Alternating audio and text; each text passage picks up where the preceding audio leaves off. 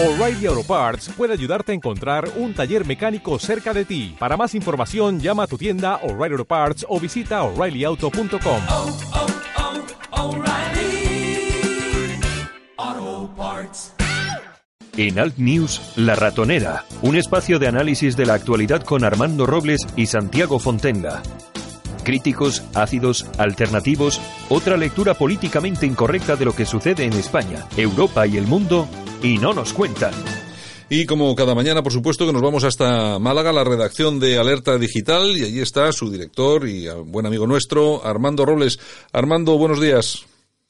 Buenos días, Santiago, y antes que nada, felicidades por las cifras estratosféricas, digo bien, estratosféricas, que está alcanzando este programa, el News, en cuanto a seguimiento de oyentes. Absolutamente espectacular, Santiago. Pues, hombre, sí, la verdad es que está funcionando muy bien el tema de podcast. Hombre, yo también te tengo que reconocer que también gracias a ti y a todos nuestros amigos y colaboradores, porque claro, rulan mucho los, los programas, se van de en WhatsApp, tal y cual, y bueno, parece que, parece que la cosa va funcionando. Ya veremos a ver si somos capaces, yo creo que sí, de mantenerlo, Armando, para eso estamos, ¿no? Has dado, ha- ha- has dado con la fórmula. Eh, la clave de todos estos eh, experimentos informativos, Santiago, con la fórmula. Está claro que tú has dado con la fórmula.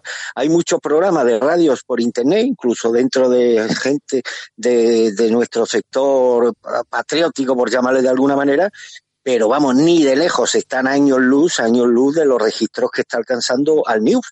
Y esos programas cuentan también con, con buenos colaboradores, incluso con temas interesantes y demás, pero yo creo que no, que han dado con la fórmula y eso es clave de, del éxito que estoy seguro que no va a hacer sino incrementarse de, de este espacio en el que todos nos sentimos tan plenamente integrados. Pues bueno, pues ya veremos. Esperemos que no sea coyuntural y que la cosa se mantenga y vaya más, que para eso estamos aquí todas las mañanas y además que, bueno, que nos, no- aparte nos gusta hacerlo, Armando, pero nos lo pasamos bien.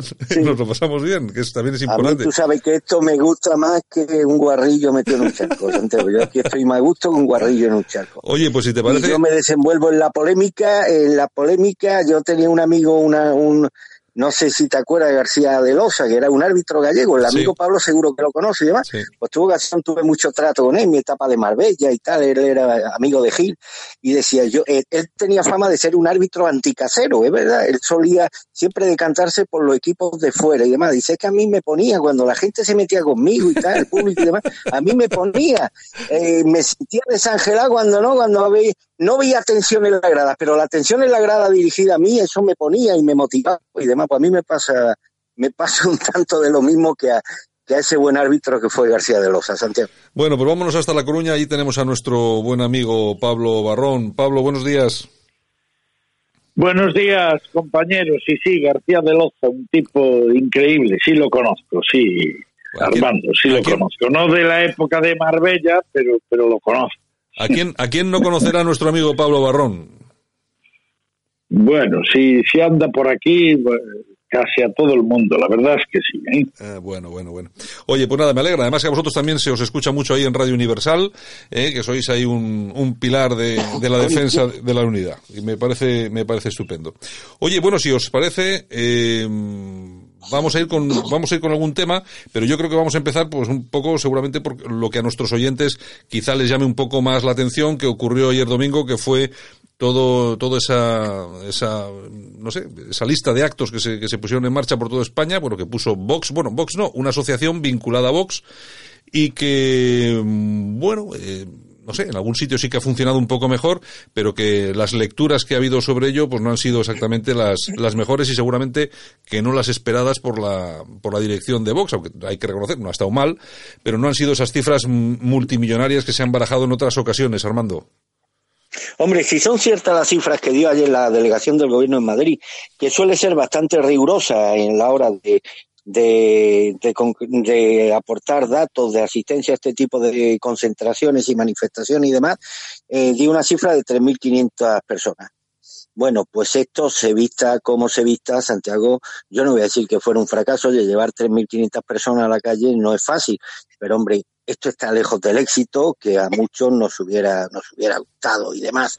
Luego me cuentan que ha habido zonas en las que prácticamente la asistencia ha sido irrisoria. Por ejemplo, Teruel, donde ha acudido Ortega Smith, han acudido menos de 100 personas, que era un punto muy emblemático y Teruel por esa contestación que muchos pensamos que existe en la ciudad hacia la labor de, del portavoz de Teruel existe, que hoy se podía o que ayer se podía haber concretado en una mayor asistencia de, de, de, de turolenses, pues desgraciadamente no ha sido así.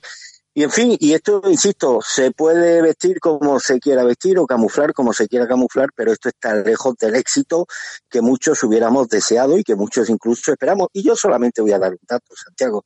Mira, el pasado sábado, y esto, y esto refleja un poco por qué la derecha está como está y por qué la izquierda gana elecciones, nos impone sus ideologías, nos impone su relato, nos impone su visión de la moral, nos impone prácticamente los dogmas que han sido aceptados de una forma abrumadoramente mayoritaria en la sociedad española. El sábado creo que hubo una manifestación en Bilbao para reclamar la, la, el acercamiento de presos etarras, sacárseles del País Vasco, incluso la liberación de algunos que están, que sufren enfermedades, y acudieron, según cifras oficiales, 67.000 personas. Las 67.000 personas que acudieron a una manifestación en apoyo de ETA triplica el número de patriotas que ayer salieron a la calle. Esto España. si lo aplicamos a largo, a largo taurino podría, podría rematarlo pues con un castizo, no hay más preguntas, señoría. Eh, Pablo, en Galicia la cosa tampoco estuvo demasiado bollante, ¿no? Pues tampoco, tampoco, muy por debajo de lo esperado. Como dije yo a no sé quién ayer, eh, pues eh, no, no fueron ni la familia de los, de los, ni las familias completas de los tal. Fíjate, el dato que yo tengo ayer en La Coruña, en la de Coruña 100 personas y en la de Santiago 30 personas. Así que imagínate, si las ejecutivas provinciales pues tienen pues es una media de 20 personas, pues prácticamente eso, los familiares y poco más. Pero eso forma parte todo de, yo hablo de, o sea, el fracaso es evidente, hablabais ahí de 3.500 personas, que eso no es mucha gente para, para ciudades importantes como deberían ser Madrid y demás, ¿no? Eh, en Galicia y en, y en, La Coruña y en Santiago, eh, lógicamente, hay un problema añadido con vos y es que no les interesa la ciudad como tal, no quieren crecer por aquí o, o por lo menos no le dan prioridad a crecer por aquí. Están creciendo mucho. Yo estoy convencido de que si ahora hubiera elecciones ya llegaban a los 70 diputados, pero en generales, en lo que es el mensaje de, de Santiago y Javier y, demás, ¿no? Eh, y claro, en todos los partidos hay unas provincias y unas ciudades que interesan más y otras menos. Va creciendo la estructura y luego el partido va creciendo. Esa es la, la teoría y lo fácil. En Vox hay un claro parón y desde luego en Galicia es donde más marginal va a estar durante mucho tiempo. Ya verás, va a haber autonómicas eh, eh, en abril. Dicen que en abril los que los que han visto esa información que está en reservado, si no son en abril, serán en octubre o noviembre, en la fecha límite. En cualquier caso, Vox eh, va a ser absolutamente marginal, no va a entrar porque no hace el esfuerzo el partido, no está haciendo ningún esfuerzo. A mí no me va a valer que no tengan una persona en esa época de referencia, porque no creo que la tengan, pero aunque la tuvieran, eh, en todo caso empezarían a, a mostrarse eh, con, con, cifras grandes. ¿no? Yo creo que es el primer gran aviso que está teniendo Vox en ese, en ese sentido. Y luego eh, hay una cosa importante que decía ahí mmm, Armando y que yo quiero pues matizarla es que eh, por qué eh, los otros partidos de derecha dejaron colgada esta iniciativa. Ese es un problema que hay que, que, hay que arreglar, un problema que el Partido Popular tenía pensado con, con lo que se llama España Viva y que todavía se, se va a intentar montar, pero que en este momento pues ha sido pues un número de militancia que no ha ido que debería de haber estado, yo creo. Pero Pablo, vamos a ver, yo creo que, yo creo, fíjate que yo creo que el error en todo esto está en lo que apunta Armando, que es la falta de unidad. Vamos a ver.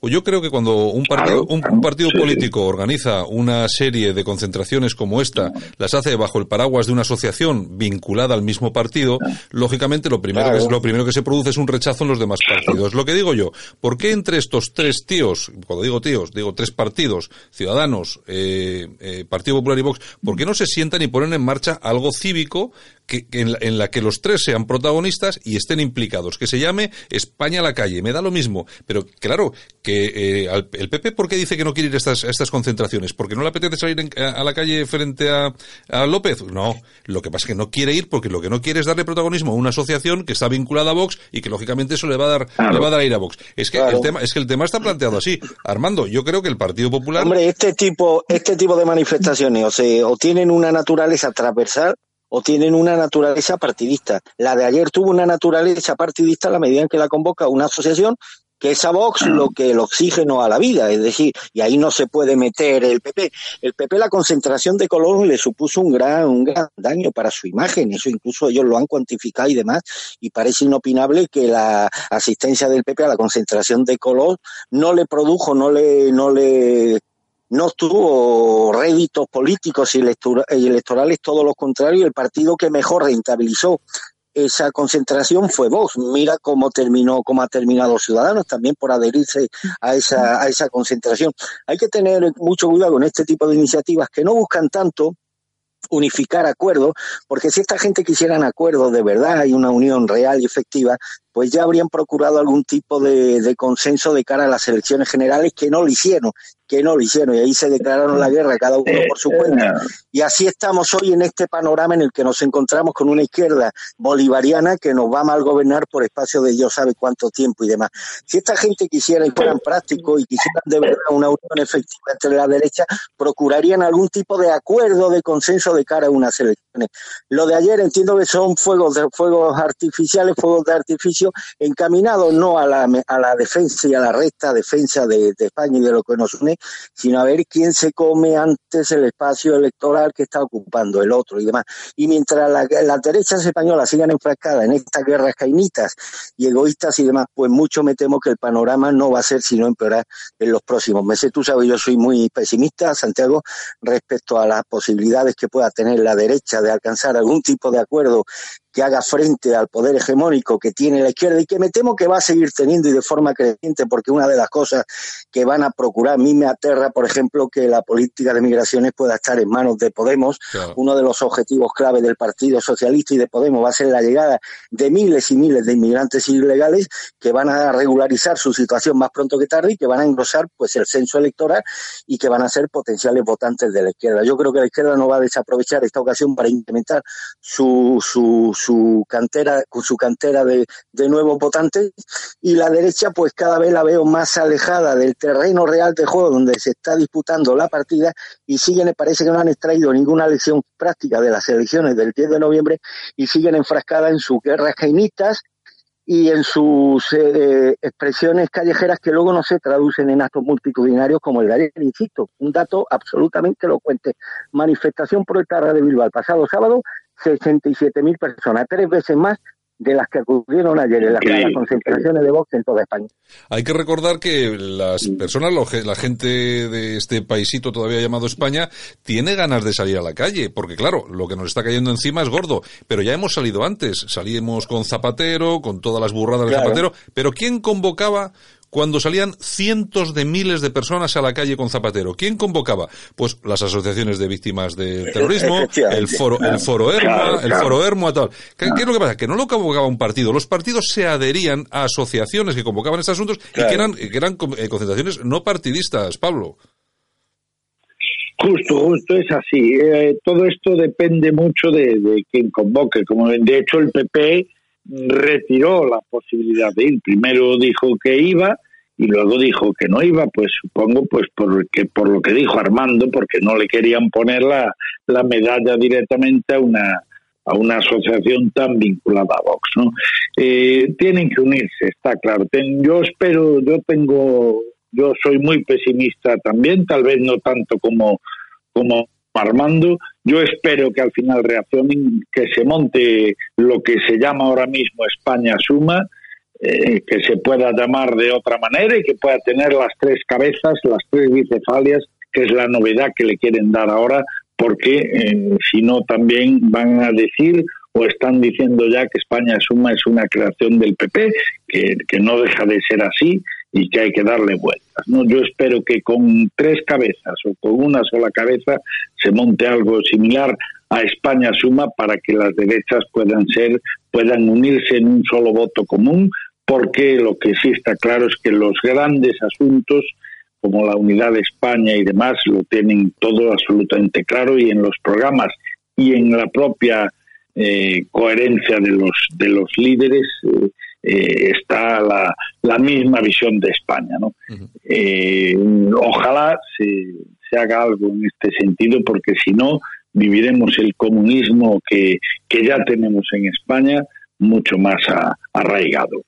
Yo ya te digo que yo creo que la única forma de aunar a la gente es bajo, bajo unas siglas que, una asociación, sin vinculación exactamente con un partido. Y si no, yo lo vuelvo a repetir, Armando, no sé qué te parece, que se sienten y que monten unas siglas para salir a la calle. Porque al final, mira, si hubiera sido al contrario, si el que hubiera convocado hubiera sido eh, el PP a través de una, de una asociación vinculada a valores y sociedad, lo que sea, es Vox el que dice que no sale. Si es que al final, es que es, claro, es, claro. Lo, es lo que dice Armando, es que esto es de locura. Es una locura, eh, Armando, es que sería al contrario también lo mismo.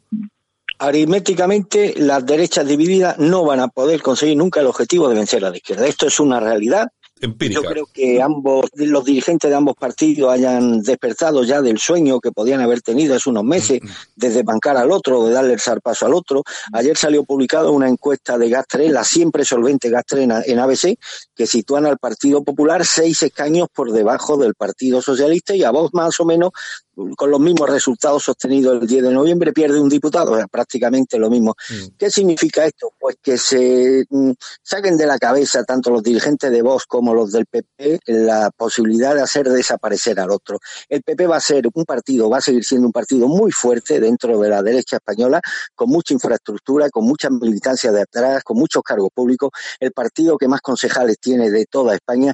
Eh, Vox no le va a dar el sorpaso a Vox, que se quiten eso de la cabeza, y el PP que descarte también la posibilidad de hacer desaparecer a Vox. Vox forma ya parte de, de, de, de, es parte protagonista de, de, la vida política española y vamos a tener a Vox por espacio de muchos años. Ante esta realidad de que tanto Vox como el PP van a seguir teniendo un protagonismo importante dentro del espectro ideológico de la derecha, lo más aconsejable y lo más práctico es que ambos establezcan algún tipo de acuerdo. Yo no digo que una sigla se tenga que diluir en la otra y demás, pero establecer algún tipo de acuerdo preelectoral para evitar que en próximas elecciones, si es que queda algo de España, cuando éstas se produzcan, se vuelvan a repetir los acontecimientos que tuvieron lugar el pasado 10 de noviembre, donde la derecha sumó más votos que la izquierda, pero al final es la izquierda la que va a formar gobierno con los comunistas y lo peorcito de cada, de cada casa. Eso o, o estar condenados a vivir en un país en trance de desapariciones que no queda, no queda otra. Yo sé que hay mucha gente en Vox, a lo mejor con razón, con una cierta razón, poco refractaria a la posibilidad de establecer ningún acuerdo con el Partido Popular, pero señores, o eso o la izquierda bolivariana instalada en el poder de forma permanente. Yo ante ante ante yo eh, ante la, la perspectiva la perspectiva de pegarme un tiro en el pie o pegárselo al otro, siempre elegiré la segunda opción, de todas, todas. Bueno, las, las, la encuesta, la encuesta de la que nos habla Armando es una encuesta de GAT3 en, en, en ABC. En esa encuesta se dice que el Partido Socialista perdería, bueno, perdería votos, perdería 11, 11 escaños, pasaría a 109, el PP subiría a los 103, eh, Vox ganaría un diputado, y bueno, Unidas Podemos eh, perdería tres diputados, Ciudadanos ganaría dos. Bueno, y luego todos los demás, que ahí siguen molestando, sobre todo los separatistas, pero ahí siguen, no, no desaparecen. La cuestión es, eh, es la que, la que dice Armando, que me parece, es una lectura realista de este, de esta encuesta. Lo, el problema de todo esto es que mm, hoy está así, eh, eh, Pablo, eh, dentro de cuatro años, ¿cómo va a estar? Es que, claro, eh, estos tíos, sobre todo viendo, viendo, viendo esas encuestas, dicen, aquí no montamos elecciones ni de coña porque nos echan. Claro, claro, exacto, exacto.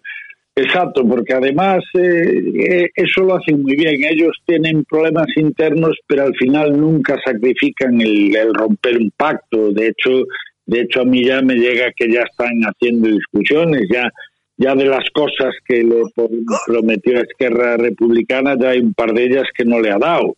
Y ya verás como a pesar de decirle no me vuelvas a engañar, Pedro, eh, pues no no sirve para que pues para que se rompiese por ejemplo el pacto de, de gobierno no eso eso es eh, eso es muy preocupante realmente es eh, tremendamente preocupante.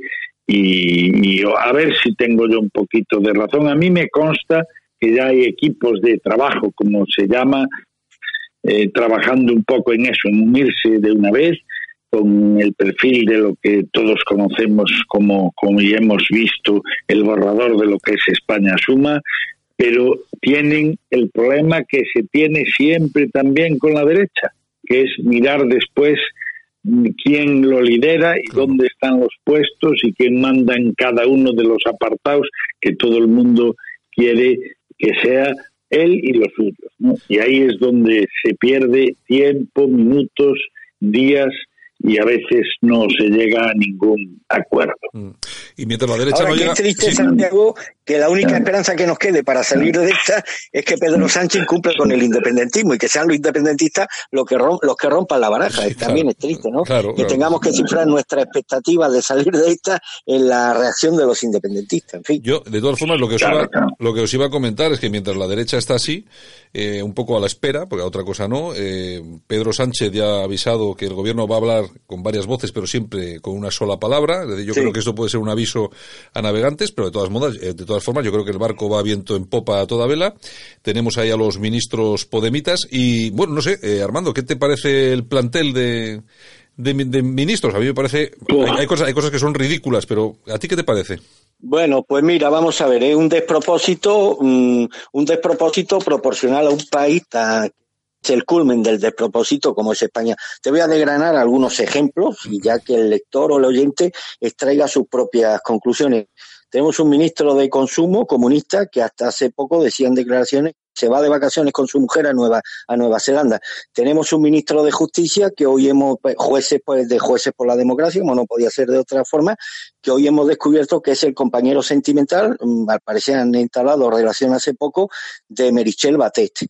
Tenemos una, una ministra de Igualdad cuyo mérito curricular es ser la compañera sentimental de Pablo Iglesias, que se le abrieron las aguas del canal, como en, el texto bíblico, el día que entró en la sede de Podemos pidiendo un puesto de trabajo en el currículum bajo, bajo el brazo.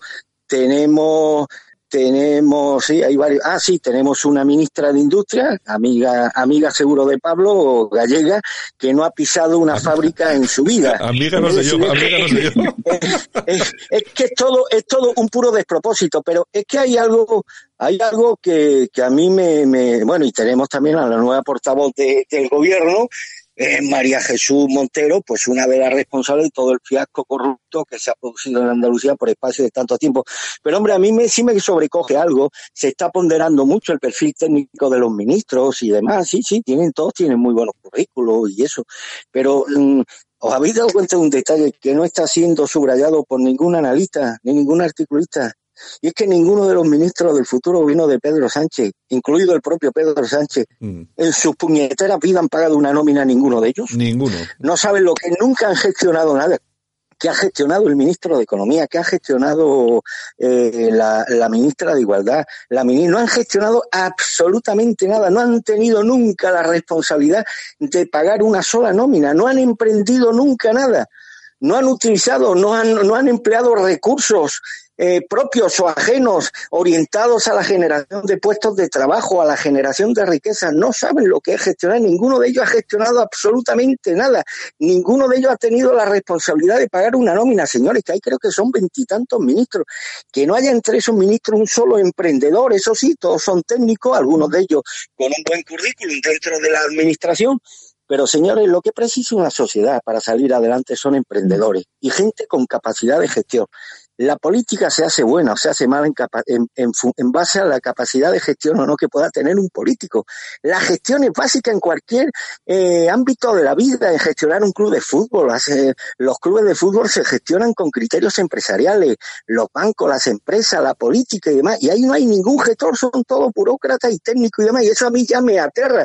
Por eso a mí me sorprende que estemos soslayando algo que para mí es fundamental. El primer criterio al que se atienen los electores norteamericanos para darle su confianza a un gobernador o a un presidente del país o a un alcalde, decir, este señor que ha gestionado en su vida, hombre, pero si este no ha sido capaz de solventar su situación personal ni familiar a través de sus propios recursos, si ha vivido siempre de la teta del Estado, ¿cómo va a solucionar mis problemas? Aquí no, aquí el criterio anglosajón, aquí lo echamos en saco roto y aquí el que no le ha dado nunca el palo al agua, el que no ha sido capaz nunca de gestionar nada, el que no ha pagado solo una sola nómina, el que, el que, el que es a la el que es a la meritocracia, pues lo que yo a un monje saurí, pues resulta que los tenemos ahí de ministra. Bueno, me olvidaba de Iset, este, de, de Illa, el futuro ministro de, de Sanidad, íntimo de Iseta, uno eh, designado a dedo por Iseta, representante de la cuota del socialismo catalán,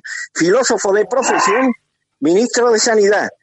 Este sabe tanto de sanidad, querido Santiago, que yo tengo dudas de que fuese capaz de identificar o de diferenciar un, un leucocito de un asteroide. El tal ya ministro de Sanidad. Bueno, es un despropósito. Ninguno, insisto, ninguno ha gestionado nada. Ninguno ha tenido empresa. Ninguno sabe lo que es pagar una nómina. Todos, todos ellos han vivido de la teta del Estado o de las tetas de sus respectivos partidos. Y como tú puedes entender, yo que antepongo la cuestión, la gestión en cualquier ámbito de la vida sobre cualquier otra consideración ideológica y demás, déjame de ideología, a mí dame hombres gestores que emprendan cosas. Por eso soy tan crítico con el tema de Teruel. Si esta gente piensa que Teruel se va a revitalizar con algunas ayudas públicas, están equivocados. Los pueblos lo, lo, lo hacen progresar los emprendedores, los poetas, los soñadores, los creadores, las personas que tienen iniciativa. Estos no están instalados en esa cultura de la iniciativa, de, la acción empresarial, no, están instalados en lo que es la mamandurria, en la burocracia, son todos técnicos, funcionarios, algunos de, algunos de ellos ni siquiera eso, sin oficio ni beneficio, como es el caso de la compañera sentimental de Pablo Iglesias. Y con estos precedentes, Santiago, pues yo no puedo ser optimista respecto a la capacidad que puedan tener este gabinete de Pedro Sánchez para sacarnos adelante en una situación además de extrema inestabilidad económica y política como la, como la que por desgracia no es que vayamos a vivir, como la que ya estamos viviendo. Ya estamos viviendo. Pablo, ¿qué, lectura haces tú de los ministros? ¿Qué, ¿Qué destacas de todo esto? ¿Qué es lo que te llama la atención? Bueno, yo primero por alusiones, ya que decíais a los que conozco y no conozco, yo conozco bien a, dos, a las dos gallegas, a María Calviño y lógicamente a Yolanda Díaz. Yolanda Díaz es una incógnita para mí de lo que sea capaz de, de hacer en, el, en su Ministerio de Trabajo eh, sé que es una, una gran trabajadora, sé que es muy, muy, muy, muy comunista, lo que se dice roja chillón, muy, muy comunista, mucho más. O sea, los rojos chillones le quedan a la izquierda todavía. O sea, creo que no existe, que no existe eh, todavía la ideología que tiene que tiene Yolanda. Y Nadia, pues puede que sea, perdonando un poco o respetando lo que dice lo que dice Armando Robles, la única que por lo menos de economía, que es de lo que ella va a llevar, porque lo de la vicepresidenta tercera, pues eso, pues, eh, pues supongo que será así las dos anteriores enferman, pues eh, eh, ella podría representar a Pedro Sánchez, que lo podría hacer mucho mejor de lo que de lo que el propio Pedro hace las cosas. Es una mujer muy inteligente y que desde luego de números y de economía sí sabe que solo hay que recordar lo que hacía en el Parlamento Europeo, que era en las cifras. De hecho, su primera frase cuando entró en el gobierno, que nos lo dijo a una serie de, de amigos, fue que ella con los números del gobierno le faltaba eh, que tenía que moverse desde el ministerio anterior, en la legislatura anterior, para lo que la trajo Sánchez, que tenía que moverse con un par de ceros menos con los que ella estaba acostumbrada a jugar. ¿no? Eh, ¿Qué le pasa? Ya os lo digo también, que ella mm, se está encontrando con que no le dejan hacer las cosas como a ella le gustaría y mucho menos decirlo.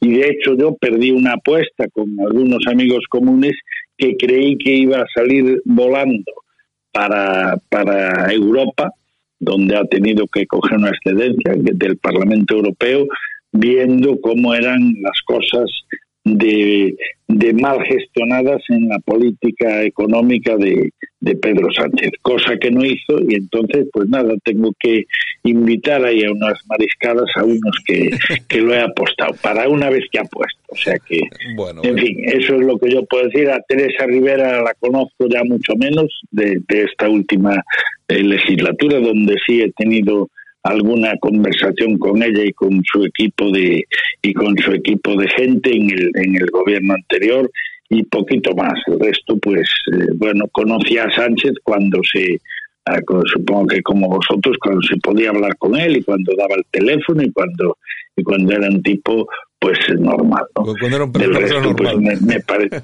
normal normal Sí. del resto pues me parecen todos penosos eh, y yo creo que que, que, que, que, bueno que al final pues alguien tendrá que trabajar para ellos porque los ministerios habrá que que llevarlos. habrá que llevarlos de alguna manera ¿no? Claro, de pero- todas formas Bueno, eso se hace esto- mucho eh, también Esto, eh, esto es muy simple. Mira, Santiago, tú coges a, pero en privado, ¿no? En público, evidentemente, tienen que quedar bien y demás, con la corrección política y estas cosas. Pero tú coges a Ana Patricia Botín, al director del BVA a nivel nacional, del Corte Inglés, la grande empresa española, presidente de empresa, y bueno, ¿a cuánto de estos pájaros y de estas pájaras se llevaría usted a su equipo? Bueno, pues ahí lo dejo, ¿no? Yo apuesto a que ninguno. Oye, pero, ahí- apuesto pero, a que ninguno. pero, pero espera, pero que hay otra, hay, hay otra pregunta que es mucho más sencilla. ¿Cuánto, cuánto le costaría a estas grandes empresas, al IBEX o cualquier este, si ve peligrar su posición ante un gobierno socialcomunista Evi- como este, cuánto le costaría en dinero sobornar a cualquiera de estos? Evidentemente, Es que, vamos a ver, evidentemente. vamos a ver, yo, yo no voy a decir ni cifras ni nombres, pero aquí hay algunos que les pones tres millones de euros sobre la mesa y bueno, eh, vamos, vamos. Y hay, y hay una cosa que ha dicho, hay una cosa que ha dicho Pablo que es muy importante y que tenemos que tener todos, todos en cuenta. Cuando el señor, el señor Falcon Pedro Sánchez se va de aquí, el que se queda, creo yo, que el que se queda al mando de todo esto es Pablo Iglesias. ¿O no, Pablo? Claro, vice. No, no. ¿No es el primero? No, no hay, no creo que no hay un organigrama en la vicepresidencia, pero vamos, en teoría la que de facto asumiría la posición de vicepresidenta primera, aunque no está registrada así en el organigrama gubernativo, pero sería María Jesús Montero, creo, ¿eh, Santiago? Bueno, es que algo tiene que... Este, no, eh, no, no, no va por orden de vicepresidencias eso. No sería, sería la vicepresidenta primera, Carmen Calvo, no, no sería. Oh, Carmen Calvo, verdad no Carmen Calvo, Carmen Calvo, Carmen Calvo. Carmen Calvo. Calvo, claro. Claro, claro, es que. Sería este- de facto claro, la sí. vicepresidenta primero y la Claro. sustituta de Pedro Sánchez eh, durante sus visitas al extranjero. Claro, porque este, este si nombra, deja de vicepresidente primero a Pablo Iglesias, cuando se va a hacer una visita le pega un golpe de Estado. No. es que este es No, pues claro, por eso la- con Pablo Iglesias eh, tiene una equivocación grande Pedro Sánchez y todo su equipo, y lo digo completamente en serio, y un problema grande. Eh, Pedro Sánchez todavía sueña con que va a poder convencer a Pablo Iglesias de alguna cosa y, y lo más parecido a ordenarle. Cuando os digo yo que ninguna de las dos cosas va a conseguir hacer. Eh, Iglesias ya habréis notado como yo que ya habla eh, en voz de presidente y Pedro Sánchez. Cuando tenga que decirle esto hay que hacerlo así lo hará como quiere quiera él con con toda su gente bolivariana y con todos sus asesores y con toda su idea que es radicalmente distinta a la de Sánchez, aunque este Sánchez que nos ha tocado vivir es bastante, bastante rojo también, mucho más de lo que yo esperaba al principio cuando cuando creí que era mucho más normal, cuando se le podía tratar, o como, como decías antes tú, Santi, cuando era una persona normal. ¿no?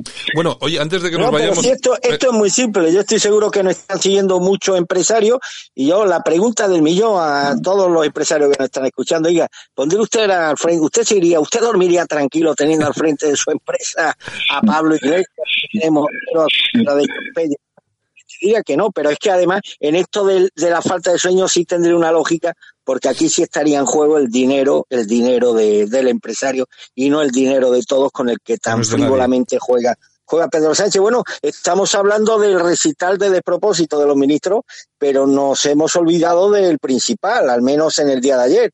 Estoy hablando del ministro de Universidades, Manuel Castel, que ha sido, Sí, bueno, que ayer se hizo público un vídeo en TV3 en el que cuestionaba la separación de poder entre jueces y, y políticos.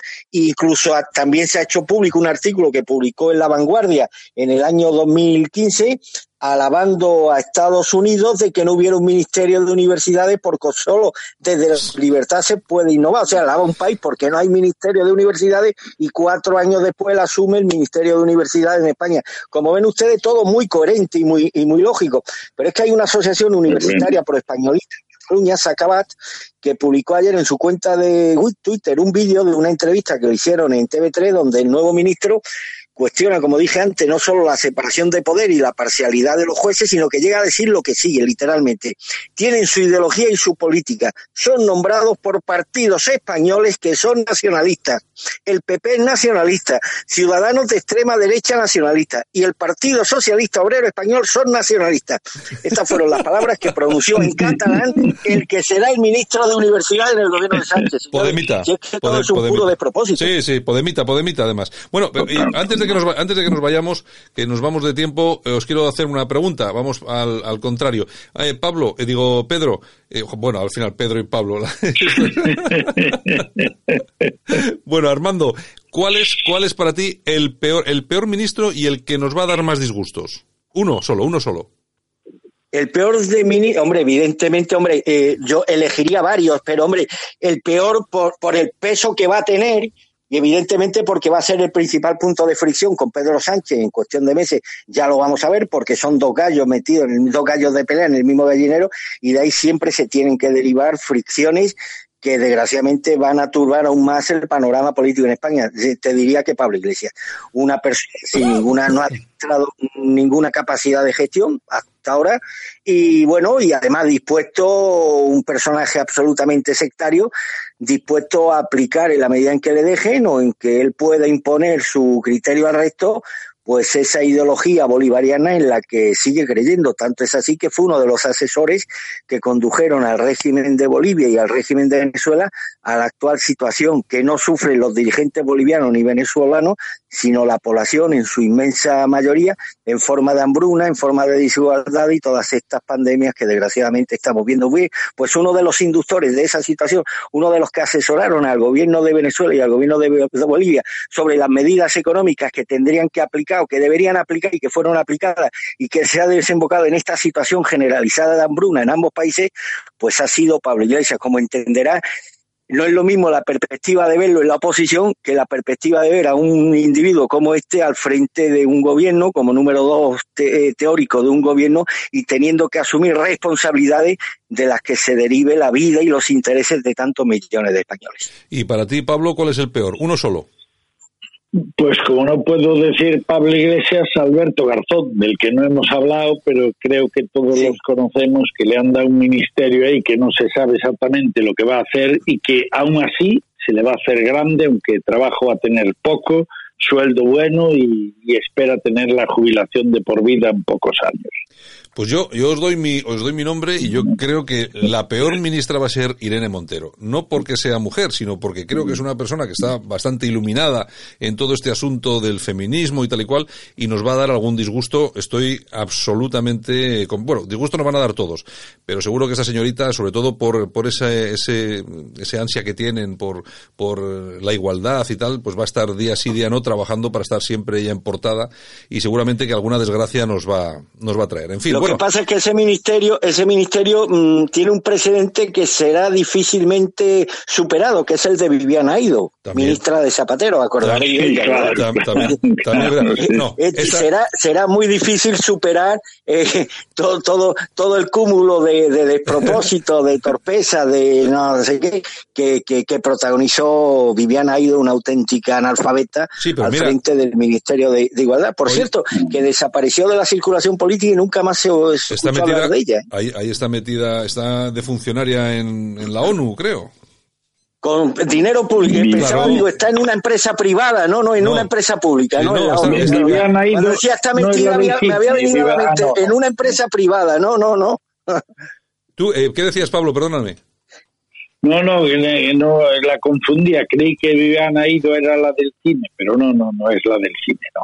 Vale, a ver, mira, ahora está, ahora está desde enero del 17 representante de la ONU para las mujeres en Ecuador. En Ecuador. en Ecuador. Esto es, un sueldo. Cobrará, cobrará 120.000 al año y ya está, y se lo han quitado de encima.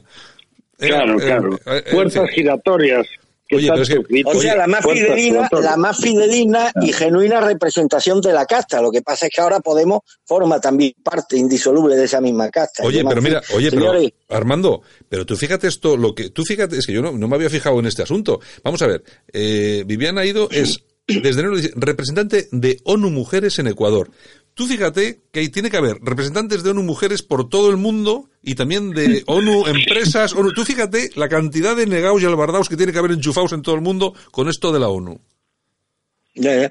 Bueno, y tenemos que, que recordar que todo el mérito curricular de Viviana Aido fue ser hija de uno de los principales corruptos del Partido Socialista Andaluz de toda la vida, uno de los peces gordos de la Diputación de la Diputación Sí, de sí. Cádiz que fue el que la recomendó a Zapatero y este esta eh, primero la eh, primero la enchufó en la Junta de Andalucía esta es la que llevaba la Dirección General del Flamenco una, un área ah, fundamental para, para elevar las expectativas de vida de los andaluces y demás.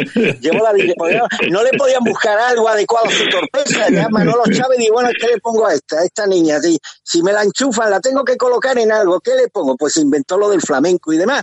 No había nada más que pudiera causar... eh, eh, na- nada que, que pudiera causar menos estropicio del que puede causar una persona, por muy mal que lo haga en el tema del flamenco, pues bueno, sí puede perjudicar a algún flamencólogo, pero ya está, y demás. Pero luego, el problema es que luego la elevan a la categoría de ministro en uno de los gobiernos de Zapatero. Y claro, le montan un ministerio expreso, igualdad y demás, teniendo además esa mentalidad sectaria, que fuera discutida hasta por las feministas, ya lo tuvo que hacer mal, ¿eh? que hasta las feministas la, discutí, la discutieron. Sí, sí.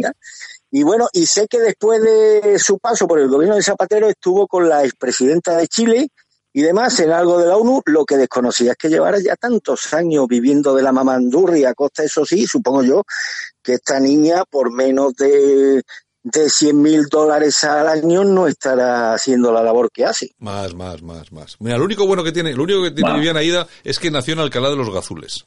Que ya, que es, que es una, es una, es una localidad que me encanta. Aparte, aparte de ahí no hay- Alcalá, Alcalá de, Al- Alcalá de los Cantules. Una de las sí, sí, es uno de los feudos del socialismo. Sí, sí, Alcalá de los Cantules. Uno de los- donde, yo creo que allí no trabaja nadie, en Alcalá de los Cantules. No, no es cierto, hubo una estadística una vez. Es el pueblo Oye. con más gente viviendo de lo público, Alcalá de los Cantules. Armando, Armando, Es el pueblo de Andalucía, que ya es decir, ¿eh? Que Armando, que que- Armando, que no vas a, no vas a poder viajar por ningún sitio, por ningún lugar de España. Después, de- después del otro día con lo de Teruelo y esto. Es una cosa. Sí, sí.